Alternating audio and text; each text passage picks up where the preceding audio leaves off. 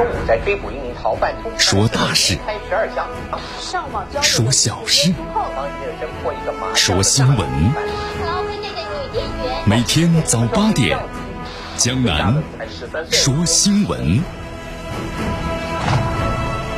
听奇闻异事，说酸甜苦辣，品五味人生。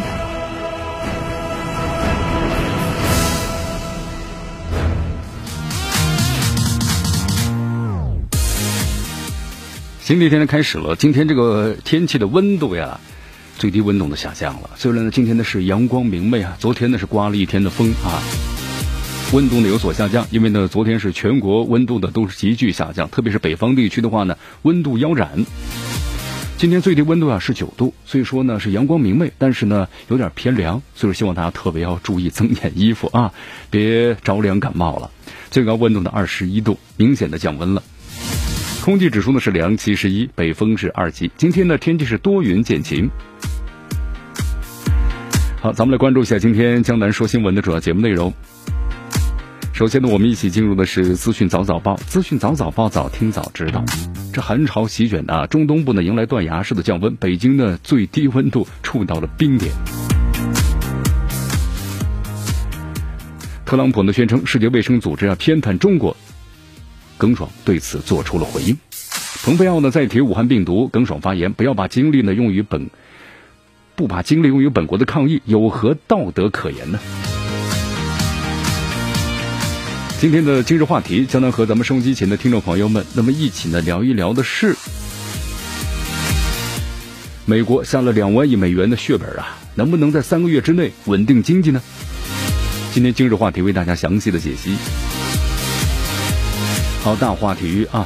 国足官方发言，全队检测呢都是阴性，无人感染的新冠肺炎。恒大呢催这个保利尼奥呢赶紧回来训练吧，原则是管住了嘴，迈开腿。吴磊呢官方微博发言，吴磊的复测呀阴性的消息呢不实，因为之前有个消息是吴磊呢再次的检测之后呢呈阴性，就基本上呢好了，但是现在说这个消息呢不实，还没有做再次的检测。好，以上就是今天江南说新闻的主要节目内容。那么接下来呢，我们就一起进入资讯早早报，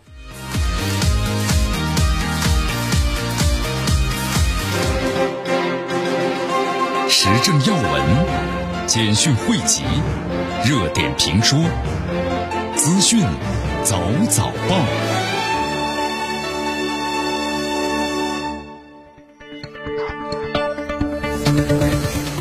资讯早早报，早听早知道。来一下时间呢，欢迎大家继续锁定和关注江南为大家所带来的绵阳广播电视台 FM 九十六点七新闻广播。哎呦，昨天呢，这风是刮了一天啊，呃，昨天晚上还下雨了，所以说很多朋友说，哎呦，怎么感觉是冷空气来了？对，这次降温的原因啊，为大家介绍一下，就是冷空气呢南下了。好，另一方面的话，是因为前期啊，咱们中国呢，中东大部分地区气温都明显的偏高，是不是？你看前，呃，前两天的话，咱们。很多朋友们说二八月乱穿衣啊，你看有穿短袖的也有，是不是？然后穿羽绒服的呢也有。所以说这个冷空气呢一过的时候啊，这个气温变化呢非常大，两个因素呢叠加在一起，就造成了这一次的强降温。哎呀，所以说这次降温的话呢，让我们感觉的经历就是一夜回到了春节之前呢，是不是？有这样的一种感觉哈。所以说这次你看，中央电视台气象预报啊，就是寒潮和强对流两个天气，那是预警了齐发。呃，江南看了一下，这次降温呢是从北向南迎来了大风降温，部分的地区降温呢达到了十二度以上，同时呢还有伴随着大范围的这个降雨啊，呃，所以说这两天呢，你看一下让我们感受到了，本来是春意浓浓啊，但是到来的寒潮呢打断了这个势头。不过今天呢，咱们绵阳的感觉天气呢非常的不错啊，万里晴空，真的能看得非常的远，呃，天就像被这个刚刚洗过一样，明镜一般，是吧？但是呢，这个早晚的温度是摆在这儿，所以说希望大家特别注意一下。呃，气象专家呢也温馨提示啊，就是三月迎来寒潮属不属于正常？是不是咱们说的这个倒春寒？啊，对此的话呢，现在为大家解读一下啊。专家们指出，这次天气回暖之后呢，来了一次冷的这个强冷空气，导致气温偏低了。那么这次强冷空气的过程当中啊，南方地区之前咱们这个温度呢升得很高，气温明显偏高了，所以说这次冷空气下来之后呢，造成的降幅就是比较大的。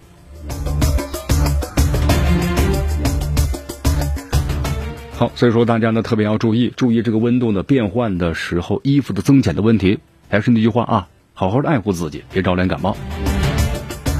好，继续锁定 FM 九十六点七，继续的关注我们的节目。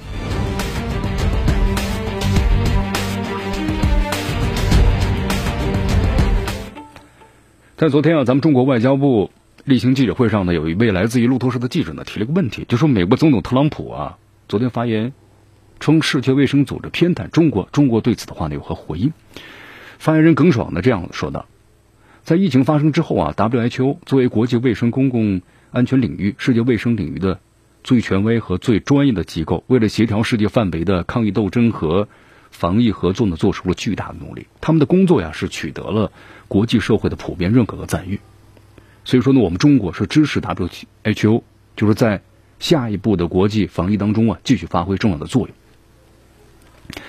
好，其实耿爽呢，在这个发言当中啊，是不是大家觉得好像没有直言回答呢？对，没有直言回答。其实从侧面呢，他已经把这个答案呢说出来了。我们中国呢是支持 WHO 的工作的，因为他所做的工作呢是正确的，是不是？要不然你不会得到呢国际社会的普遍的认可和赞誉。你看这个美国总统特朗普呀，他说世界卫生组织偏袒中国，那什么叫不偏袒中国呢？咱们反过来问一下，把中国定为疫区就不偏袒中国了。但你美国现在这个经过检测之后，你看这个人数在不断的攀升，六七万人，那是不是美国要被定为疫区，世界卫生组织才更喜爱你们呢？当咱们中国公布了疫情，在一月份的时候，我们公布这疫情，同时呢实行了这个封闭式管理。你看当时这个特朗普就用了很长一段的这个言论来表达他的意思，什么意思呢？就希望这个 WHO 世界卫生组织啊判定中国为疫区，啊，判定疫区之后，这是他最终目的。那这个国家的产品的出口各个方面都有巨大的影响，因为它的检测就更加严格了呀。那这样的话就会造成呢。一个经济方面的什么呢？不稳定，那么可能就是外资，他可能会撤资等等等等，这是特朗普的最终用心啊。那么现在美国这样的情况，那那么世界卫生组织要是判你一个疫区的话，是不是觉得才不偏袒你美国呢？好，其实我们发现啊，你看。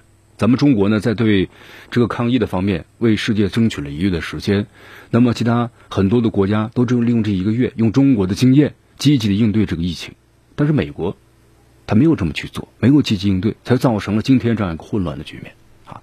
其实我们来讲的话呢，我们说现在世界啊，它是个共同的经济体，我们呢也不希望美国的经济出现了大的波动，因为它它它的波动的话，对中国经济有所影响啊，全球产业链呢，对不对？因为咱们中国有很多的外贸型的企业，和美国之间呢有相应的这个合同、有订单，但是现在这个美国疫情的话，这些订单都没了，那对中国的经济也有所影响。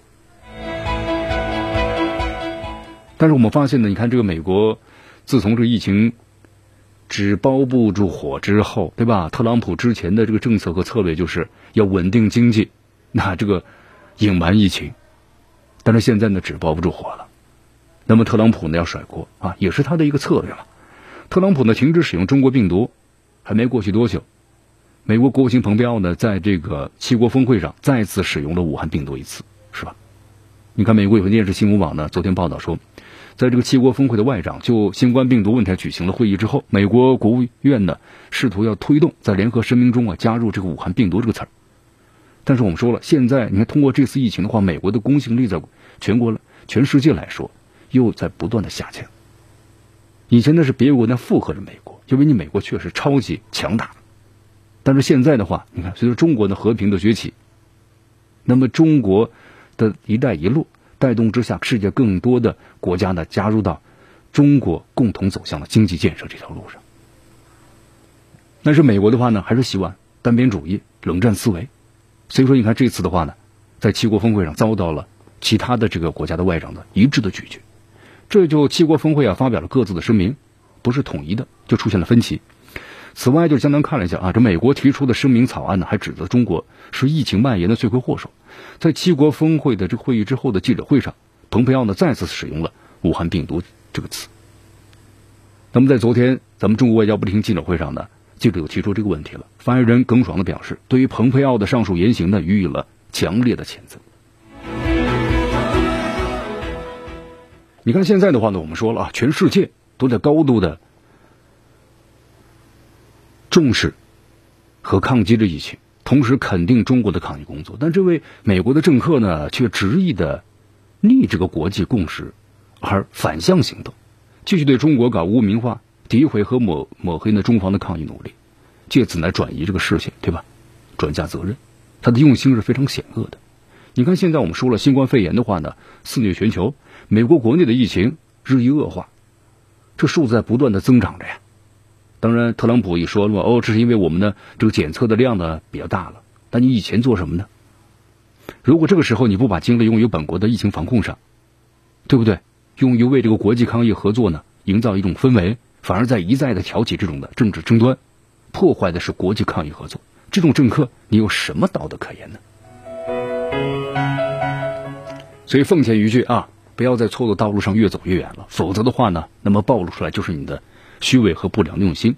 这种做法，你只会激起中国人民，包括世界各国人民的感慨和反对。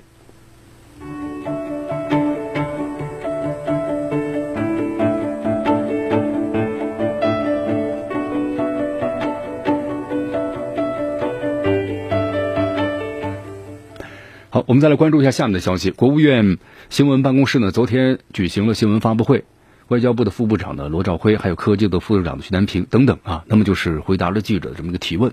也就这段时间的话，咱们中国呢，这个新冠肺炎得到了有效的控制，高峰期呢已经过去了，现在处于平稳期。那咱们中国现在主要防范的重点呢是放在了境外这个输入上。你看，咱们的专家们呢也特别谈到了境外输入的病例，咱们中国现在是百分之九十的境外输入病例啊。都持有中国护照，其中百分之四十留学生啊，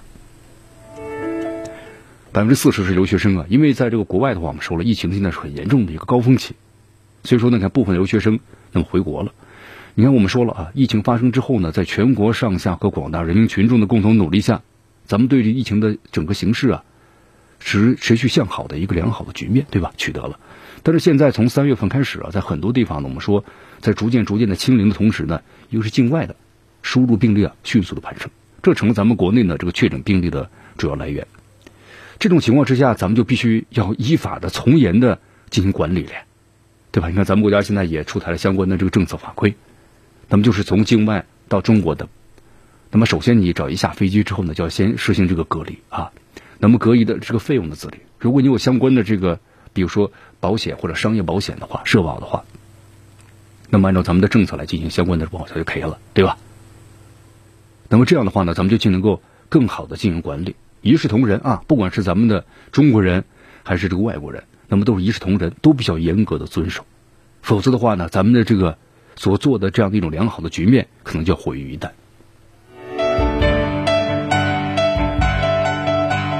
好，同时咱们的留学生啊，在国外我们说了，因为这个西方国家呀，他的这种思维或者是习惯文化和咱们亚裔亚洲的话呢不太一样。所以说，你看，比如这次新冠疫情面前，那么在这个西方国家的话呢，他们不愿意戴着口罩，因为在他们的思想观念当中啊，戴口罩呢是有病的人才会戴，对吧？没有病的人不能戴这个口罩的。所以说，咱们中国的比如留学生在国外戴口罩的话呢，经常会遭到这个威胁恐吓或者是呢殴打。你看，在昨天呢，咱们中国驻英国的大使刘晓明啊，那么接受记者采访时呢，也特别谈到了一点，他说，在这个西方国家呀。种族歧视的问题呢非常严峻，特别是现在这个特朗普，对不对？尽管是个别现象，但这种现象啊是有的。他提了两点建议啊，就是在这个比如国外的留学生面对种族歧视的时候，怎么来加强这个自我保护。那么第一就是第一时间要及时的报警，避免了单个的出行。那么如果发生口角之后的话呢，要保护好自己，避免发生肢体的冲突。但是有一点。如果发生了被殴打和辱骂的现象，第一时间向校方和警方的报案，同时呢向这个驻英的使馆呢进行这个通报。那么在第一时间，咱们的领馆的人员那么会同英国的校方和警方进行交涉，加强对这个学生的保护。但但是有一点，他也特别谈到了，刘晓明说啊，现在呢咱们这个留学生在国外的这处境呢不是特别的好，环境不好，部分的美国政客也把新冠病毒称为中国病毒。那么这个问题的是，它完全政治化、无名化，对吧？那么在英国是没有市场的。但是呢，英国有个别媒体对中国存在偏见，不了解中国的防御举措，甚至对美国进行呼应。所以说，遇到这种情况呢，要保持冷静，及时和大使馆沟通。但是呢，刘晓明大使也谈到了，如果有人故意挑衅，那必须要进行的有力的回击。好，所以江南呢也想说一下啊，现在咱们中国呢，在国外这个人员呢，不管是工作学习的，都是蛮多的，是不是？那么现在又处于一个非常的时期，你比如在这个英国的话，要出门的话呢，最好不要单独外出。这个时候，外出的时候呢，做好这个防护。那么遇到故意挑衅的，那么该坚决反击的时候呢，就要坚决反击，但是要做好呢，保证自身的安全。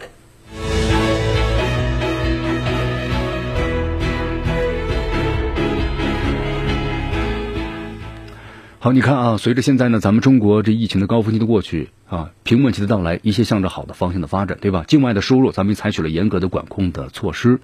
那么咱们呢，你看，除了比如像这个湖北啊，还有像北京其他一些地方，因为外来的人口确实比较蛮多的啊。湖北的话呢，又是这个发源地。那么其他的一些低风险的呃地区的话呢，我们说了，整个等级在不断的下调。因为咱们四川是吧？那么在这种情况之下呢，你看也各种的咱们的企业复工啊也越来越多了。然后呢，还有就是咱们公共场合呢也逐渐开始放开了，比如餐饮行业，对吧？各个各种各样的行业。但是有一点呢，就是大家就养成个良好习惯了。就现在你看，你出门的话，虽然这个口罩现在可能不不要求你是严格的必须要出门要戴了，但是很多朋友说，哎，现在我养成习惯了，对吧？其实这是挺好的。你看啊，江南在节目当中还提醒大家呀，虽然疫情呢就咱们以后过去了。但是大家养成良好的习惯，什么习惯呢？就一旦是得了感冒，希望大家呢还是要戴上口罩。你看，在这个昨天的话呀，就是在北京，呃，发布了一条这个消息，什么消息呢？就是在公共场所咳嗽、打喷嚏时，不掩鼻、戴口罩的话，那么将面临处罚。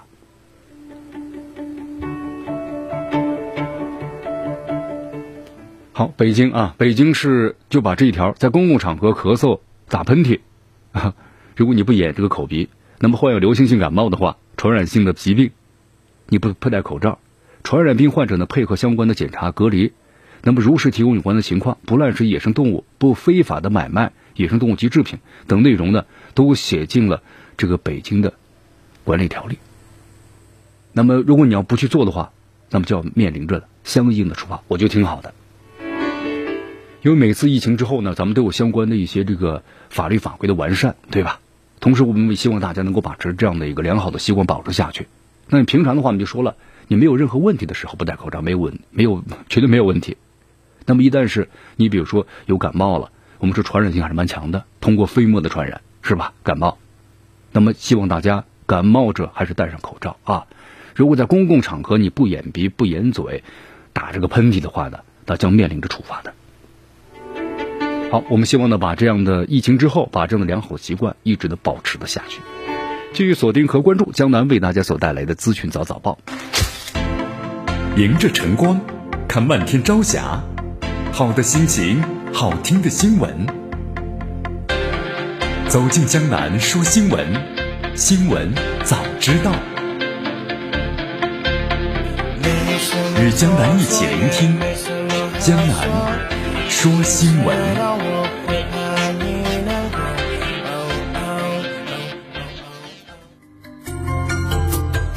欢迎大家继续回到江南为大家所带来的资讯早早报，资讯早早报，早听早知道，来继续锁定 FM 九十六点七，继续关注我们的节目。好，昨天呢，这个 狂风大作啊，那么同时呢，还有这个春雷，春雷声声，今天这个春雷打的还是挺早的，是吧？但是呢，雷声大，这雨点呢挺小。你看，有专家就预测了呀，说今年咱们这个气候呢，仍然是可能是属于呢偏差，呃，极端天气呢可能有发生，再加上多年呢不来这个大水了，就在今年的话，有可能是发生个大洪水，或者是一个流域或者几个流域啊同时发生大洪水啊。这是咱们中国水利部的水旱灾害防御司的司长呢田颖堂昨天在新闻发布会上呢特别谈到的，也就是今年呢有可能会发生这个流域性的洪水，那咱们要做好了相应的这个标准了，对不对？你看看，咱们的大中水库要做好这个检查呀，同时呢，包括咱们的水库要发挥好这个防洪的功能。你看啊，咱们说了，现在对于这个自然灾害啊，咱们还不可完全的预测，所以说咱们呢要充分做好这个相关的预防的准备啊。咱们把这个损失一旦发生之后，我们降低到呢最低点。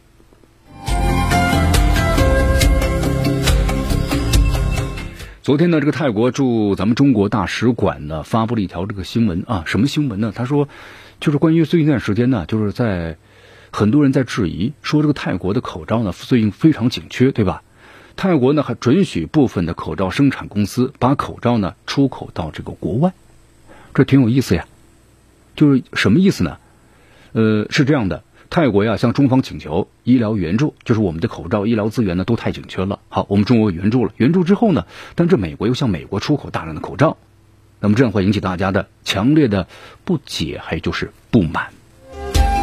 所以泰国驻华使馆呢发表了个声明，他说是这样的，就是为什么这个泰国会向美国呢出口口罩？他说因为泰国存在啊部分前来投资，就是把泰国作为口罩生产基地，将生产的口罩运回自己的国家，第三方国家呀进行这个销售的外国企业。也就是说，他这些厂家生产的口罩呢，他是把厂设在了泰国，但是不准在泰国内本地销售，只准呢出口，啊，不准在内销。那么这个呢也可以理解啊，这是这是国国际上有法律所规定的。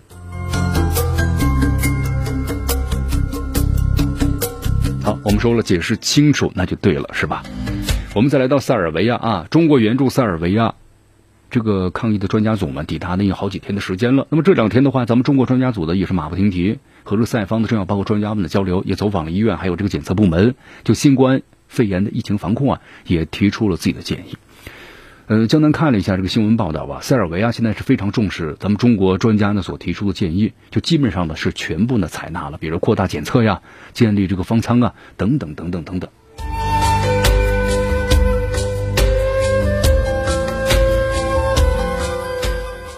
好，现在的话呢，你看塞尔维亚，在中国专家组的建议之下呢，扩大了检测，建设了方舱，这方面的速度是非常快的。这说明塞方呢非常重视咱们中国专家组的意见哈，也积极的借鉴咱们中国经验，用于自己的疫情的防控。那么，同时咱们中国专家组在塞尔维亚呢，得到了非常好的各个方面的这个照顾。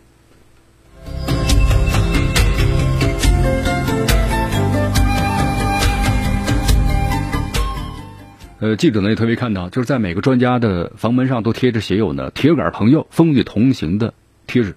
其实这句话呀也出现过呢，咱们中国政府向塞方的捐赠的这个物资上，对吧？好，你看昨天的话，我们谈了一条新闻嘛，就特朗普和韩国的总统文在寅进行通话。通话之后呢，特朗普呢就提一个要求，就说你们韩国向我们援助点这个口罩啊、医疗物资吧，啊，没有了，对吧？呃，但是文在寅的回答得非常这个外交嘛，啊，如果我们有宽松的情况之下啊，有剩余的话呢，那我们就可以适当的援助。呃，你看这个事情被媒体报道之后啊，后来韩国人发现呢，到了美国这边的总统特朗普呢，非但是对此事呢没有提，对吧？还在吹嘘这美国人检测呢世界第一。你看他并没有说他要向其他国家进行援助，包括物资呢很短缺，而是在说自己我的能力是最好的。你看这个美国的话，我们说了，因为美国在这八天的时间里检测人数，对吧？成几何式的这么一个猛增，所以美国现在确诊病例数啊，也在不断的这猛增。呃，特朗普呢抱怨说，记者和媒体们总是喜欢报道韩国的故事。他接着说，他们韩国人跟我打电话说，你们的检测程序呢令人羡慕。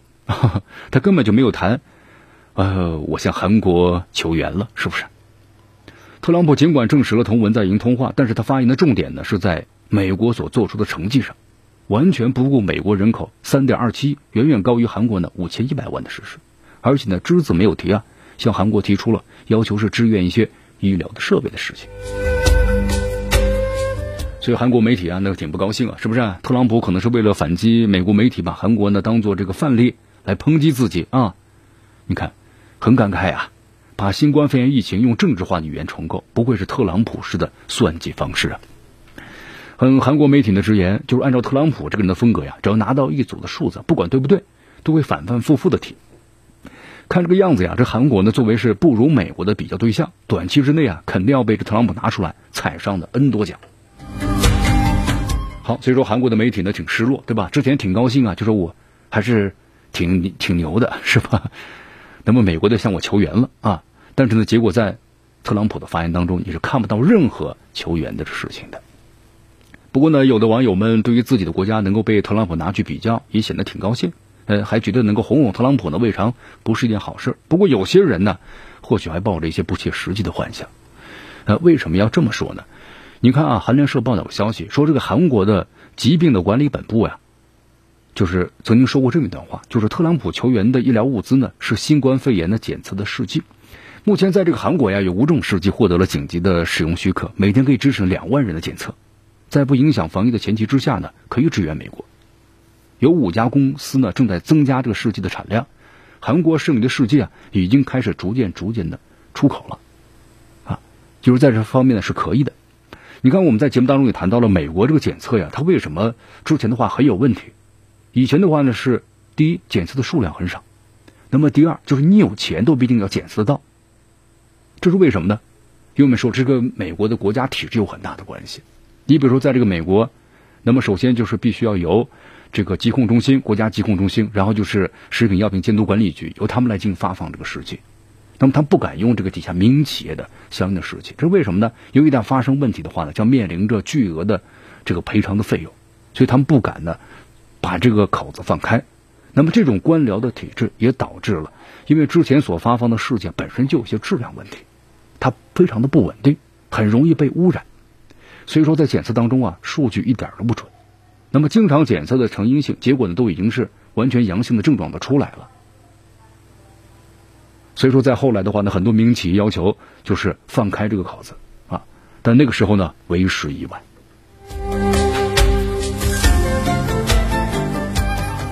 所以说，当这个疫情凶猛而来的时候，不去正确的面对和重视它，那必然会有呢。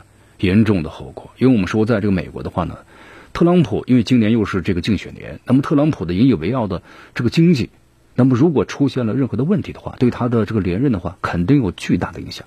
所以说，他选择了是要钱，我们说了不要命，对吧？要经济还是要这个生命？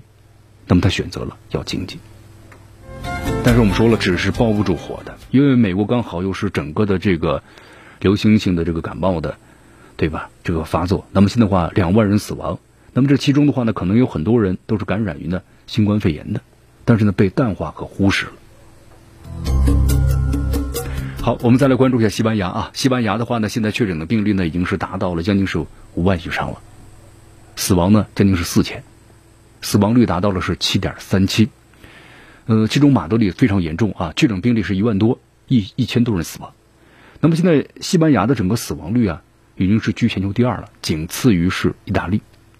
因为根据媒体的报道啊，这马马德里死亡人数过多，而且殡仪馆的爆满，所以马德里政府呢非常无奈的决定，就是因为新冠病毒而死亡的人的尸体啊送到了兵工的溜冰场，把溜冰场呢作为一个临时的太平间，所以感觉真的是挺无奈啊。好，同时呢，西班牙政府呢还证实个消息啊，就是该国的副首相呢卡门。卡尔沃呢被确诊为是感染了新冠病毒，因为他是在三月二十二号呼吸道感染疾病住院的，随后呢就接受了这个检测，检测之后呢第一次是阴性，但大夫说了这不是最终的结果，要经过呢反复检测，结果发现还是得了新冠这个病毒。根据西班牙政府的消息，现在呢卡尔沃在马德里一家医院呢接受这个治疗，情况呢良好。好，所以说的话呢，面对新冠病毒疫情啊，要也要需要去重视它呀，对不对？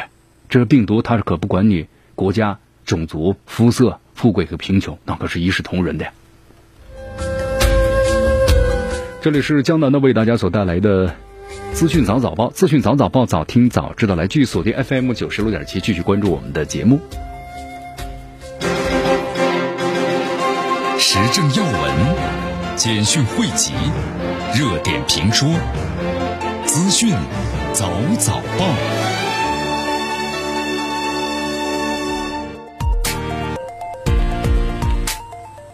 好，你看现在的话呢，在西方国家，我们说了啊，随着这个病毒的肆虐，对不对？新冠肺炎呢，已经达到了个发病的高峰期了，已经是。那么各个国家都逐渐逐渐开始重视起来了，你不重视没办法呀。那么传染的速度非常快呀，是吧？你看，包括在意大利，你看咱们中国专家组呢也谈到了，在意大利的话呢，虽然有严格的管控措施，但是没有严格的去执行，所以在意大利的话，这个交叉感染，特别社区感染，那么发病率是相当高的，就是没有得到很好的这么一个控制。这跟西方国家的我们说这种文化意识观念有很大的关系，就是不戴口罩，这是很不好的一种现象啊，那么会引起这个感染。你看。BBC 的消息，英国的王储威尔士亲王查尔斯王子，他的新冠病毒检测呢呈阳性，那就确诊了，对不对？那么这个消息得到了查尔斯这个官邸啊，呃，克拉伦斯府的一个确认。七十一岁的查尔斯王子目前处于轻症啊，就健康状况还是比较好的。那么过去几天呢，都是在家居家工作。那么根据了解的话，他的夫人七十二岁的这个康沃尔公爵夫人坎比拉，目前呢没有感染这个病毒。目前呢，他们正在进行这个自我隔离。好，查尔斯王子啊，你看什么人把他传染的呢？很不好说，因为他过去几周当中啊，出席了很多公开活动，接触了非常非常多的人，对吧？这个是很难很难去再去调查和了解了。但如果疫情进一步扩散的话，英国女王的夫妇也要进行呢自我的隔离啊。好，英国现在的话呢，你看累计病例呢也达到呢将近是九千了啊，累计的死亡病例呢已经是五百。所以说，你看有这么牛津大学有像这个研究报告嘛？昨天这个美英国《每日邮报》把这个消息呢就透露出来了。研究表明说，一半的英国人可能已经感染了新冠病毒。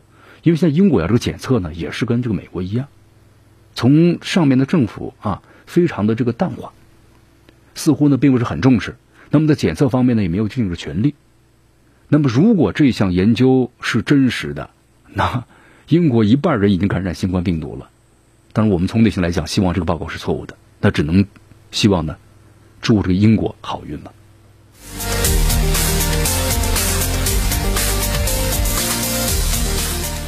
好，这两天呢，我们在节目当中呢也谈到了啊，在这个韩国，韩国呢我们说了，现在全世界焦点的问题呢都关注到了这个新冠肺炎，但是在韩国呢却出现了一则这个新闻，把大家的目光都吸引过去了，这就闹得沸沸扬扬的韩国的 N 号房的事件，对吧？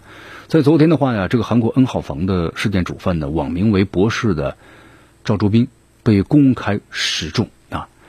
呃，公开示众的话，成为韩国呢第一个因为呢性犯罪被公开示众的犯罪人员。因为现在这个案子呀，在韩国不断的发酵，同时韩国的媒体呢也暴露曝光出了很多赵周斌包括呢这些同伙的这个犯罪细节。这个细节公布出来之后呢，令这个舆论呢非常的震怒。你看，有专家也这么说了嘛？因为这个偷拍和性虐呀，包括呢剥削这个女性，近年来啊，在韩国呢层出不穷。韩国应该修订这个法律，重罚的这种网络的性犯罪。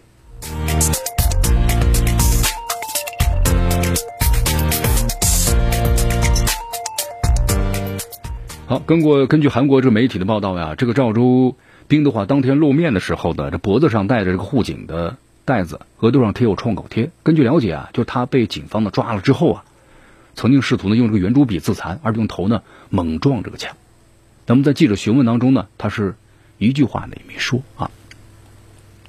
那么根据这个警方的确认，就现在目前这个民愤呢非常大，这民众要求啊必须要公布这个 N 号房，比如上万名收费会员嘛。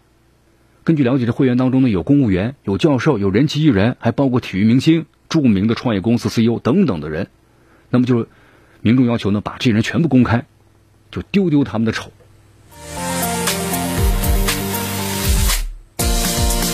好，根据韩国的这个 SBS 电视台报道啊，这赵周兵的话呢，还涉嫌是预谋杀害呢这女童的事件。那么除了赵周兵之外呢，韩国警方还发现这个 N 号房的群主呢，还有另外三个人，目前呢已经抓捕了其中的两人，还有一个是漏网之鱼。其实我们话说回来啊，这韩国的 N 号房事件呢，引发韩国国内对于性侵文化的讨论。那么在这个韩国呢，也特别谈到了一部分人认为啊，现在韩国的司法界对于这个网络性犯罪啊。调查和惩处力度呢是不够的，那么导致了这样的惨案的发生，应该呢引起反省。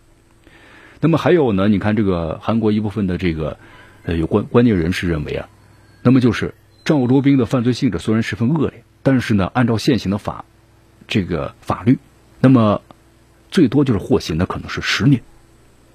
呃，如果在美国的话，仅仅收藏儿童的色情视频就会判处呢重刑，而且刑期啊和视频数量。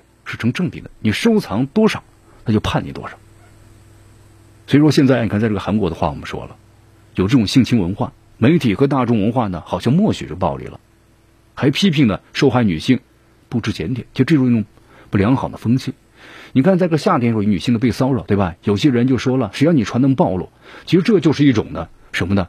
一种默许的暴力文化。这种的风气是不允许存在的，否则的话，在以后会愈演愈烈。所以说，在这韩国的话呢，众多人认为，那么应该呢制定新的法律，同时把网络的性犯罪条文呢要写进去，而且要加重这个处罚。好，以上就是今天的资讯早早报的全部内容啊。那么接下来我们就一起进入今日话题。今日话题，咱们来到美国谈一谈美国的经济。你看，特朗普呢又下令对吧，两万亿美元刺激经济的发展。那么三个月能够稳定经济吗？美国？